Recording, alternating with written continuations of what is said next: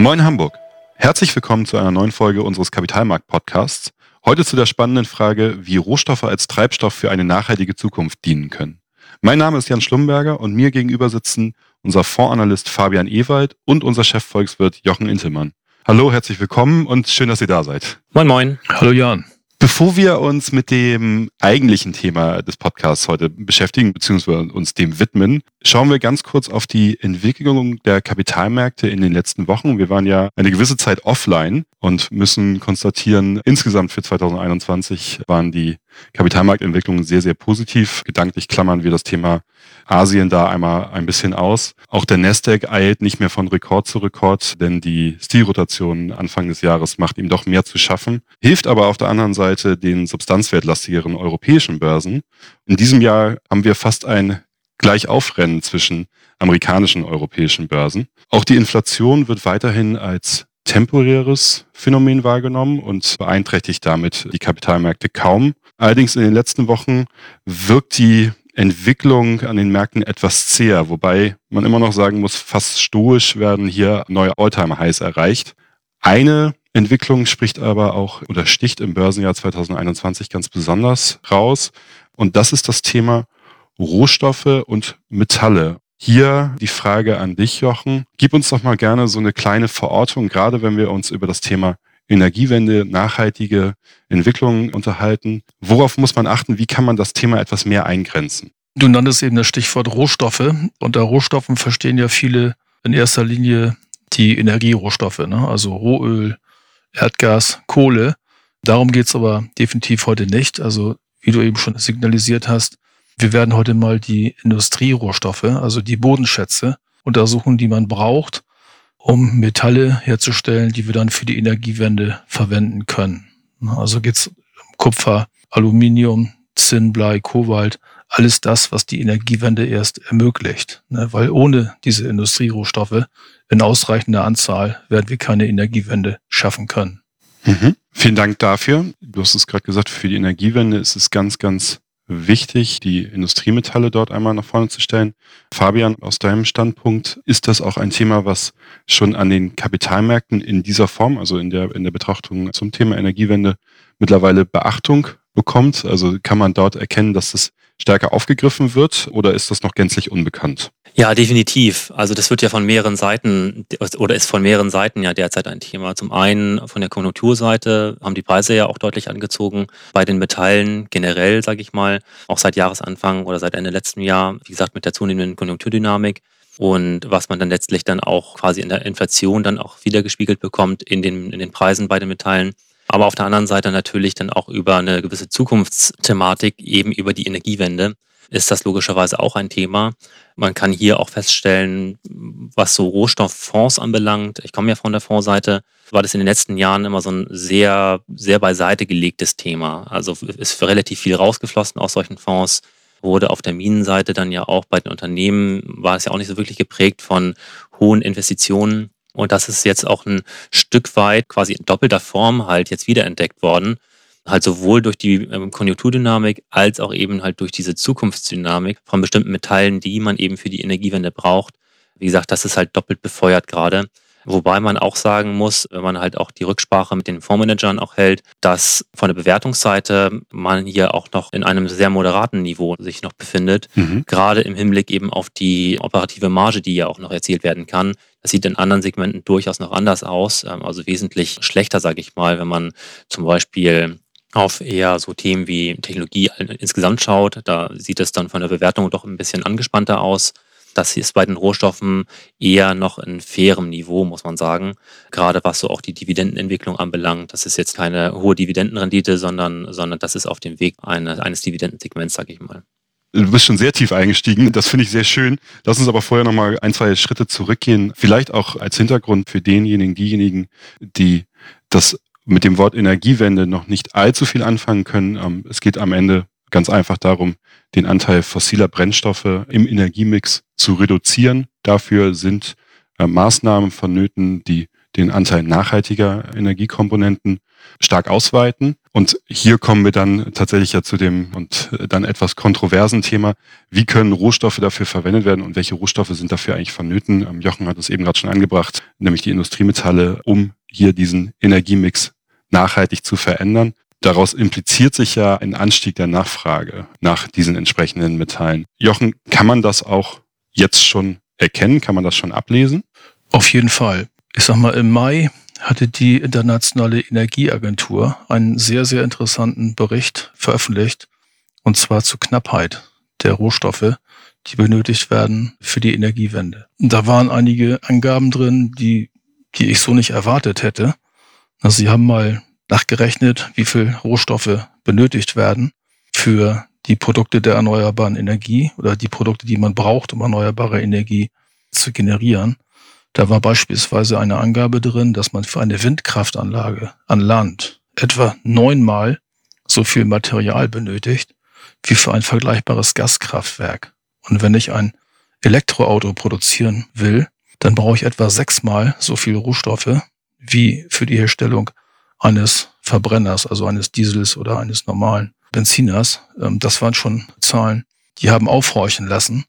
Wenn man das mal weiterrechnet, wenn man diese Energiewende vorantreiben will und das in der Zeit schaffen will, die man sich jetzt von der Politik ausgegeben hat, dann wird das ein ganz, ganz hartes Rennen um, um diese Rohstoffe, die man braucht. Also Elektroautos und Batterien, die werden wohl am meisten Rohstoffe in den nächsten Jahrzehnten nachfragen oder verbrauchen. Die Offshore-Windanlagen ebenfalls. Die Energienetze brauchen sehr, sehr, sehr viele Mengen an, an Kupfer.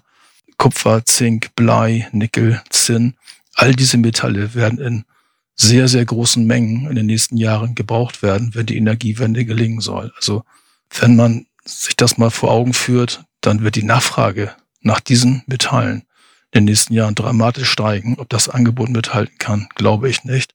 Also vor dem Hintergrund gehe ich mal davon aus, dass die Preise für diese Industriemetalle noch deutlich weiter steigen werden. Das wird ja auch tatsächlich ganz spannend. Insofern um das Angebot auszuweiten, sind ja auch entsprechende Investitionen in diesen Sektor und in, diese Sektoren vonnöten. Ähm, da kommen wir gerne gleich nochmal zu.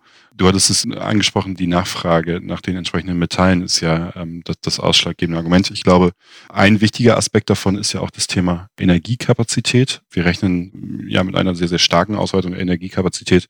Und das ist ja auch ein Thema, das man, ja, ich möchte fast sagen, an jeder Ecke mitbekommt. Also mehrere Autohersteller, die mittlerweile rein elektrische Fahrzeuge produzieren. Ich glaube, der Anteil an elektrischen Fahrzeugen auf deutschen Straßen zum Beispiel wird zumindest prognostiziert, dass der signifikant auf 30, 40 Prozent in den nächsten Jahren steigt und auch das ganze Infrastruktursystem drumherum. Wobei hier muss man sagen, wir haben uns jetzt gerade stark einmal auf die Automobilindustrie fokussiert. Ja, das gesamte Thema Pariser Abkommen, zwei Grad Klimaziele, das gesamte Thema Energiemix und Energiewende ist hier die Hauptrolle. Jetzt könnte ich es mir natürlich am Ende einfach machen und sagen, okay, ich habe erkannt, identifiziert, Industriemetalle, du hattest es vorhin genannt, Kupfer, Zink, Nickel etc. sind hier vonnöten, wobei jetzt einfach rein in diese Rohstoffe zu investieren, wäre ja auch nicht ganz Sinn und Zweck der ganzen Geschichte, weil es widerspricht ja dem Thema Nachhaltigkeit etwas. Und deswegen hier jetzt nochmal so meine Frage vielleicht an euch beide gerichtet.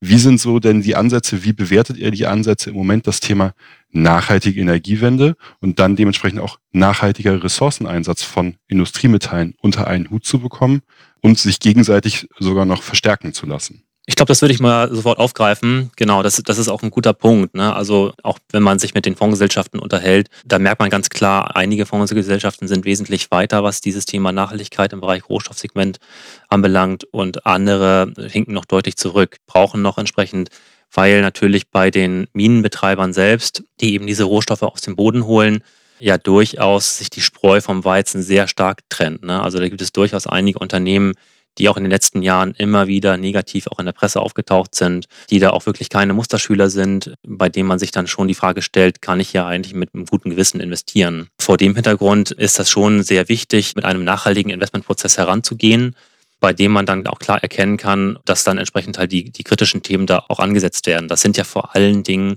die Umweltschäden, die, die entstehen können, eben halt durch die, durch die Förderung. Das sind sogenannte Tailing-Risiken, also die, wenn man jetzt zum Beispiel feinkörnige Rückstände durch Erzabbau hat, dass das, was sich dann in Schlemm sozusagen bildet und dann in gewissen Schlammteichen gelagert wird, wenn das bricht sozusagen, dann entstehen dadurch Umweltschäden. Das muss man natürlich auch klar identifizieren, wo gibt es solche Probleme und welche Unternehmen gehen das eigentlich wesentlich besser an oder im sozialen Bereich, zum Beispiel die Sicherheit der Minenarbeiter. Das muss natürlich sichergestellt werden, dass man hier einen sicheren Arbeitsprozess hat. Oder auch Zwangsarbeit, Kinderarbeit, gerade was zum Beispiel Minenbetreiber in Afrika anbelangt. Mhm. Das ist gerade auch so Kobaltminen sind natürlich auch viel in der Presse gewesen. Das muss natürlich sichergestellt werden, dass hier entsprechend ein nachhaltiger Ansatz ja Eingang findet, um eben solche Risiken draußen zu halten. Und da kann man schon feststellen, dass sich einige relativ ja, schwierig jetzt derzeit irgendwie noch, noch dran halten oder derzeit halt dran halten können und andere sind da wesentlich weiter, haben diese Prozesse wesentlich besser in ihrem Investmentansatz implementiert und sind dann ein Stück weit auch deutlich vorne. Provokativ gefragt, sind das Erfolge auf dem Papier oder sind das am Ende tatsächlich Erfolge, die vorzuweisen sind? Also das Thema Arbeitsbedingungen, meinetwegen geringere Umweltverschmutzung in dem Abbau von Rohstoffen tatsächlich, ja, am Ende tatsächlich nachhaltiger machen? Kann man da schon erste Erfolge von erkennen und, und sehen? Ja, du hast am Ende natürlich dadurch, dass du, wenn du jetzt ein Problem klar identifizierst, im Sinne von, wir investieren nicht in Ko Kobaltminen aus der sogenannten Demokratischen Republik Kongo. Wenn das nicht gemacht wird, mhm. dann hast du entsprechend da ja einen gewissen Druck auf diese Unternehmen. Du trittst nicht als Investor auf. Wie gesagt, derzeit ist es ja im Grunde so eine Art Transformationsprozess, dass immer mehr Investoren natürlich äh, auch so vorgehen sollten. Die, die wir uns anschauen oder mit denen wir zusammenarbeiten, die machen das. Also die sagen, wir haben halt solchen, so einen nachhaltigen Investmentprozess und investieren dann zum Beispiel auch nicht in solche Minenbetreiber aus dem Kongo, meine ich. Wenn das aber immer mehr tun, die dann so einen ähnlichen Ansatz haben, auch nicht in solche Unternehmen zu investieren, tritt ja immer mehr Druck auf solche Unternehmen auf und mhm. die Kapitalkosten steigen. Es wird immer schwieriger, ähm, Kapital Kapital anzuziehen, dann findet dadurch auch ein gewisses Umdenken ja statt. Also ich muss mich dann halt entsprechend dann auch diesen sogenannten ESG-Standards, also nachhaltigen Standards, dann auch weiter zu widmen. Dadurch entsteht dann ja auch ein breit angelegter Umdenkprozess. Ne? Von daher kann man das schon derzeit schon sehen, dadurch, dass einige sich eben auf nachhaltige Kriterien und einen nachhaltigen Prozess orientiert haben, dass sich dadurch schon was bewegen lässt, klar. Jochen, ich glaube, ich hatte dich unterbrochen. Also ich wollte nur sagen, diese nachhaltige Produktion der Rohstoffe ist ja das eine, aber vorausgesetzt werden muss, dass die Verfügbarkeit überhaupt da ist. Ne? Mhm. In den letzten Jahren war das Interesse wohl nicht so groß an der Erschließung, an der Exploration neuer Minen. Und von der Erschließung bis zur Produktion vergehen ungefähr 16 Jahre. Das heißt, wenn heute eine Mine erschlossen wird, wo man Kupfer gewinnen kann, dann wird man in 16 Jahren wahrscheinlich dieses Kupfer erst an den Markt bringen. Mhm. Das heißt, die Verfügbarkeit der Rohstoffe die gebraucht werden für die Energiewende in den nächsten Jahren. Da ist ein ganz großes Fragezeichen hinter, ne, weil die, die Nachfrage aus dem Sektor wird immer, immer größer. Bis Mitte der zehner Jahre ungefähr war der Energiesektor nur ein kleiner Nachfrager am, am Rohstoffmarkt. Mittlerweile ist es der Hauptnachfrager. Und diese erneuerbaren Energien, die Technologien, die man braucht für saubere Energie, das ist der am schnellsten wachsende Markt. Das heißt, die Nachfrage aus dem Bereich, ich sag mal, Energiewende nach diesen Rohstoffen, die wird von Jahr zu Jahr kräftiger steigen. Und ich befürchte, das Angebot wird nicht mithalten. Steigt denn im gleichen Maße tatsächlich auch die Nachfrage nach grünen Rohstoffen? Ihr habt ja selber mal eine Analyse dazu geschrieben, wo es um die globale grüne Nachfrage nach Kupfer zum Beispiel ging. Also kann man das klar voneinander trennen und ähm, kann man das insofern auch erkennen, dass quasi auch wirklich der Bedarf an nachhaltig produzierten Ressourcen steigt? Oder ist es am Ende, wir haben ja im Moment nicht nur den Effekt, dass die Nachfrage bedingt durch die Energiewende steigt, sondern wir haben ja auch noch Nachholeffekte aus der gesamten Corona-Pandemie. Das heißt, wir haben ja im Moment sogar noch diesen doppelten Effekt, mhm. der sich da aufwirkt. Und ich könnte mir zumindest vorstellen, dass dann vielleicht in solchen Stresssituationen der Gedanke nach Nachhaltigkeit dann vielleicht doch nochmal eher hinten runterfällt, als es das vielleicht normalerweise tun würde. Ich glaube, im Zuge der, der Erholung nach diesem schweren konjunkturellen Einbruch nach Corona, da war es für viele vielleicht tatsächlich sekundär, wo der Rohstoff herkommt. Ne? Also Kupfer ist ein ganz wichtiger Rohstoff für die gesamte Bauwirtschaft. Ne? Alles, was mit Bau zusammenhängt, braucht Kupfer. Aber Kupfer wird auch immer mehr anderen Sektoren verstärkt gebraucht. Und wir hatten eben halt, wie gesagt, letztes Jahr einen gigantischen konjunkturellen Einbruch. Der ist mittlerweile weitgehend aufgeholt worden, aber im Zuge dieser Aufholjagd wurden ja in, in enorme Mengen an Rohstoffen nachgefragt. Und da war es, glaube ich, in der Tat nicht ganz so entscheidend, wo der Rohstoff herkommt, ob der jetzt nachhaltig gewonnen wird oder auf herkömmliche Art gewonnen wird. Aber ich glaube, wenn dieser Nachholeffekt ausläuft und die Wirtschaft weiter wächst und die Nachfrage aus dem Bereich der Energiewende immer größer wird, da wird immer häufiger die Frage gestellt, wie wird der Rohstoff tatsächlich gewonnen? Wie wird er an den Markt gebracht? Um hier nochmal einzuhaken, das, das hatte Jochen ja auch gesagt, dass, ähm, dass es eine relativ lange Zeit braucht, damit eine Mine erschlossen wird oder ist, bevor es dann zur Produktion kommt. Das ist ja letztlich auch ein ja, sich weiter fortschreitender Prozess, auch wieder im Hinblick auf die Nachhaltigkeit. Also es war früher sicherlich wesentlich schneller möglich, eine, eine Mine zu erschließen und dann zur Produktion zu bringen. Und das äh, sieht man auch sogar ja auch in China, dass China ja auch dieses Umweltproblem, dieses CO2-Problem auch äh, erkannt hat und da mittlerweile auch neue Projekte auch nicht jetzt sehr schnell zulässt, sondern natürlich dann auch gewisse Standards erfüllt sehen möchte, also dass die natürlich dann auch erst später in die Produktion gehen können. Also das letztlich dann auch ein Ergebnis zunehmender Nachhaltigkeitsstandards, unabhängig davon, dass das jetzt irgendwie auch in China stattfindet und China häufig als sehr CO2-intensiv empfunden wird. Logischerweise ist das Klimaproblem auch in China eins, was da sehr stark eben auch auf der Agenda steht. Ja, verstehe ich, gehe ich mit. Das heißt, es wird jetzt auch in die Zukunft gedacht, wird es ganz spannend und ganz interessant zu sehen, wie sich dann die da sind wir uns ja alle einig, die wahrscheinlich steigende Nachfrage nach diesen Rohstoffen dann auch aufteilen wird in nachhaltig und nicht nachhaltig. Jochen, du hattest es vorhin einmal angesprochen, die 16 Jahre von der, von der Erschließung der Mine zur Inbetriebnahme quasi oder bis das erste Mal dort etwas tatsächlich gefördert wird. Ganz spannend.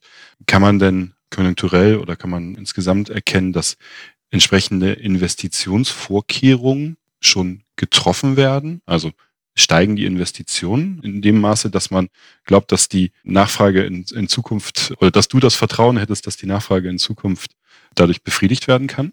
Also ich glaube, von der Tendenz her kann man davon ausgehen, dass die Investitionen in diese Rohstoffe größer werden. Im Gegenzug werden Investitionen in die Rohstoffe Öl, Gas, Kohle geringer werden. Das heißt, es findet wahrscheinlich eine Verlagerung statt. Insgesamt glaube ich nicht, dass die Angebotsausweitung in den nächsten Jahren ausreicht, um die Nachfrage zu befriedigen. Also ich sehe hier, du sagtest eingangs was von der Inflation, ich sehe hier eine, eine Gefahr, dass die Inflation aus der Ecke einen kleinen Sonderschub erfährt. Der wird nicht dazu führen, dass wir Inflationsraten von drei, vier Prozent hier auf Dauer bekommen.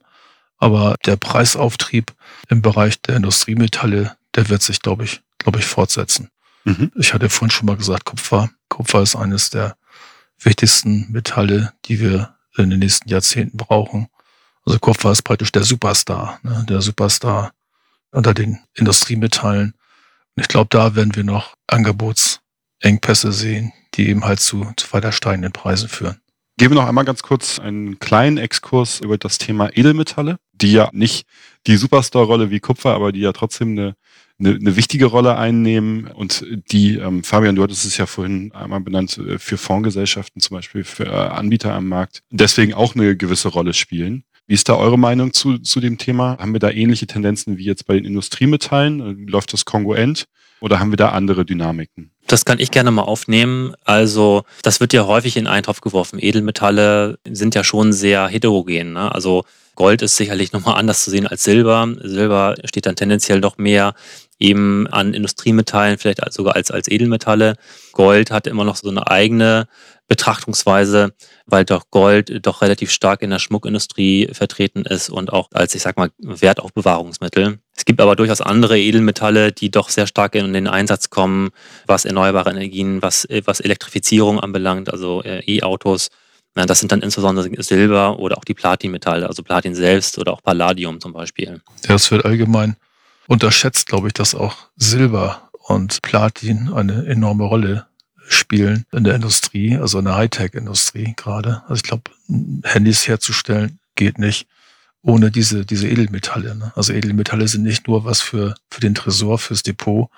Edelmetalle sind ganz genauso benötigt oder werden ganz genauso benötigt von der, von der Industrie. Ja, vielen Dank für den kleinen Exkurs nochmal und generell die Erläuterung. Ich finde es insofern ein sehr, sehr spannendes Thema, weil es eine kontroverse Diskussion mit sich bringen, mit sich bringen kann, zu sagen, Die Notwendigkeit von Metallen und Edelmetallen für die Energiewende ist unbestritten. Ich glaube, unbestritten ist auch, dass es durchaus nachhaltigere Prozesse gibt als die Förderung von Metallen aus dem Boden, dass wir aber hier aufgrund der Notwendigkeit und der prognostiziert steigenden Nachfrage in Zukunft, wenn hier in diesem wichtigen Sektor ein Mindestmaß an Nachhaltigkeit oder nachhaltige Tendenzen in den, in den Diskurs, in den Prozess eingebracht werden können, haben wir hier auch, was das Thema gesamtnachhaltige Ausrichtungen angeht, einen sehr, sehr großen und sehr, sehr schönen Hebel, um einen gewissen Beitrag dafür zu leisten. Das war aber jetzt nur mein Fazit aus der ganzen Geschichte. Habt ihr noch andere Gedanken dazu? Also man müsste noch einen Punkt erwähnen. Recycling mhm. ist ja auch eine Methode, um das Metall wieder aufzufrischen, sage ich mal. Und ich glaube, dieser Recycling-Bereich, der wird in den nächsten Jahren noch an Bedeutung gewinnen, ne? weil das Recyceln von alten Handys, sage ich mal, die Gewinnung von Edelmetallen aus diesen alten Handys, Vielleicht ist das die günstigere Variante als die Produktion, äh, den, den Bergbau und die anschließende Verarbeitung bis hin zur Marktreife von diesen Metallen. Also Recycling, glaube ich, wird eine deutlich größere Rolle spielen als bisher. Und das ist ja auch eine nachhaltige Geschichte. Ja, natürlich sowieso spannend, wenn wir jetzt auch davon ausgehen, wie gesagt, das Thema Elektroauto hatten wir jetzt ja ein, zwei Mal, ähm, es wird sich äh, weiter ausweiten und dann haben wir hier dementsprechend auch einen größeren Pool zur Verfügung an Dingen, die recycelt werden können und Materialien, die recycelt werden können. Das stimmt. Fabian, ist das schon, ist, da, ist das schon investierbar? Gibt's, gibt es Recyclingfonds, in die man investieren kann oder wird das untergeordnet in, in, in anderen Produkten abgebildet? Genau, das wäre jetzt mein Fazit auch. Also was macht man jetzt am Ende eigentlich daraus? Wir haben jetzt irgendwie auch gehört, es gibt einen vermutlich doch relativ großen Preisschutz Schub in den nächsten Jahren beziehungsweise auch Jahrzehnten. Diese, die Rechnungen gehen dann ja auch in Richtung 2040, 2050 in einer sehr langfristigen Betrachtung, was eben diesen Bedarf an Metallen anbelangt. Ähm, also ist es letztlich ein sehr strukturelles Thema, wo sich auch durchaus Fondsgesellschaften ja nicht darauf, äh, darauf eben ja auch konzentrieren, halt bis auf dieses Thema halt Rohstoffe, weil das war, das hatte ich eingangs ja auch schon gesagt, hatte relativ lange jetzt gesiegt, sage ich mal, es trennt sich da tatsächlich auch die Spreu vom Weizen, was halt dieses Zusammenführen eben aus dem strukturellen Wachstum, also das Konzentrieren eben auf diese Zukunftsmetalle in Zusammenhang mit eben einem nachhaltigen Investmentansatz anbelangt. Und da gibt es durchaus sehr interessante Anbieter, die wir gut finden, die eben tatsächlich auf die Zukunftsmedaille entsprechend halt mit Blick auf Batterietechnologie, aber auch erneuerbare Energien abzielen wo dann auch Kupfer als Basismetall äh, zum Einsatz kommt, aber logischerweise auch in anderen Bereichen jetzt außerhalb der Erneuerbaren. Aber dass hier letztlich dann eine Mischung eben aus äh, Minenbetreibern, also muss man hier immer auch sagen, äh, wir würden uns eher auf den Aktienbereich konzentrieren, dass hier eine Mischung eben aus Minenbetreibern gewählt werden sollte, wo man entsprechend halt diese Zusammenführung eben hat aus Nachhaltigkeit und Zukunftsmetalle. Wie gesagt, und da dann wiederum die Spezialmetalle mit Blick eben auf Batterietechnologie und Erneuerbare dann aber auch Edelmetalle, das hatten wir auch erwähnt, äh, dass es halt nicht nur zur Geldaufbewahrung gebraucht wird, sondern eben auch in der Industrie Anwendung findet. Und dann natürlich auch, und das hatte Jochen eben gerade angesprochen, richtigerweise, das Thema Recycling mit abbilden. Da muss man natürlich auch sagen, gerade was so diesen Bereich Elektromobilität anbelangt, da sind wir jetzt ja auch noch nicht so weit vorgelaufen, dass das sicherlich in den nächsten Jahren immer mehr auch ein Thema sein wird, gerade weil so viel mehr Metalle in Elektroautos im Vergleich zu normalen Antrieblern äh, benötigt werden, dass das natürlich dann auch ein ungeheurer Schatz ist, der dann entsprechend ja auf vier Rädern rollt, dass dieser Bereich Recycling sich auch in den nächsten Jahren weiter ausbauen wird, weil es einfach notwendig ist. Ich kann dann doch vielleicht nicht alles aus dem Boden holen. Ich muss dann schon schauen, dass dann entsprechend dann auch was aus der, aus der Kreislaufwirtschaft auch wieder rauskommt. Und das wäre dann auch angebracht, hier das in einem Fonds mit abzubilden. Und wie gesagt, da gibt es durchaus sehr gute Lösungen, die eben doch relativ viel miteinander kombinieren. Also Nachhaltigkeit plus eben Fokus eben auf diese Zukunftsmetalle und dann auch noch in Hinterhand das, das Recycling-Thema. Ja, vielen, vielen Dank für die Zusammenfassung. Ähm, vielen Dank an euch beide für das nette, ansprechende informative Gespräch und vielen Dank an unsere Zuhörerinnen und Zuhörer. Besuchen Sie uns gerne unter www.haspa-kapitalmarkt.de. Da beschäftigen wir uns parallel zu dem Podcast mit diesen und ähnlichen Themen. Und wenn Sie Fragen oder Anregungen haben, schicken Sie uns eine E-Mail an podcast.haspa.de. Ich wünsche eine schöne Woche.